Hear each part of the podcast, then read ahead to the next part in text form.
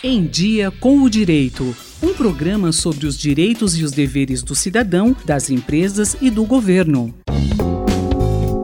Olá! No podcast Em Dia com o Direito dessa semana, vamos falar sobre um assunto que causa dúvidas entre os brasileiros, uma vez que muito se é debatido sobre até qual nível de barulho que eu posso fazer sem incomodar o meu vizinho. Nós vamos falar sobre sossego e perturbação pública e quem fala conosco sobre esse assunto é Emerson Dionísio da Silva Martelli, aluno da Faculdade de Direito da USP e agente de fiscalização em Ribeirão Preto. Emerson, nos diga, o que é o sossego público?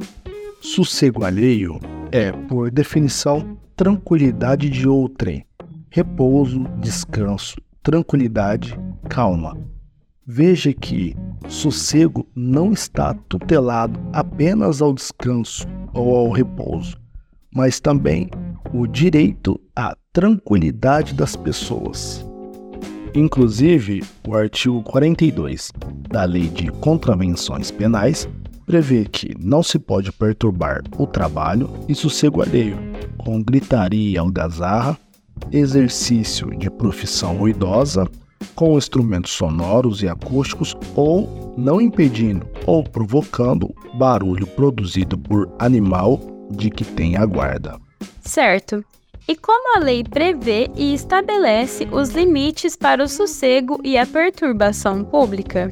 Em Ribeirão Preto, temos legislação que regulamenta o sossego público. A Lei 1916 de 1967 diz que é proibido perturbar o bem-estar e o sossego público. E também a Lei Complementar 1616 de 2004 do Código do Meio Ambiente, em seu artigo 209, proíbe produzir ruídos de qualquer natureza que ultrapasse os níveis legalmente previstos.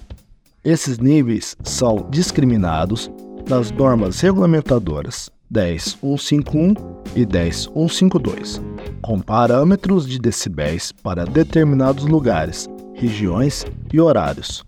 Por exemplo, área estritamente residencial urbana, hospitais ou escolas não deve ultrapassar os 40 decibéis no período diurno e 35 no período noturno. Por fim, como é a fiscalização desse problema social? Para se aplicar a legislação como se determina, faz-se necessário uma fiscalização da prefeitura através de aparelhos de medição chamados de decibelímetros ou fonômetros, nos quais tem-se o valor da quantidade de ruído produzido, assim como determina a norma regulamentadora e, por fim, efetuar a autuação. Nós acabamos de ouvir o Em Dia com o Direito dessa semana em que o podcast tratou sobre sossego público e a perturbação deste, dentro da perspectiva social brasileira. Helena Simões Furlan, Rádio USP Ribeirão. Em Dia com o Direito, um programa da Faculdade de Direito da USP Ribeirão, coordenação do professor Nuno Coelho. Sugestões de temas ou críticas, e-mail em diacomdireito@usp.br.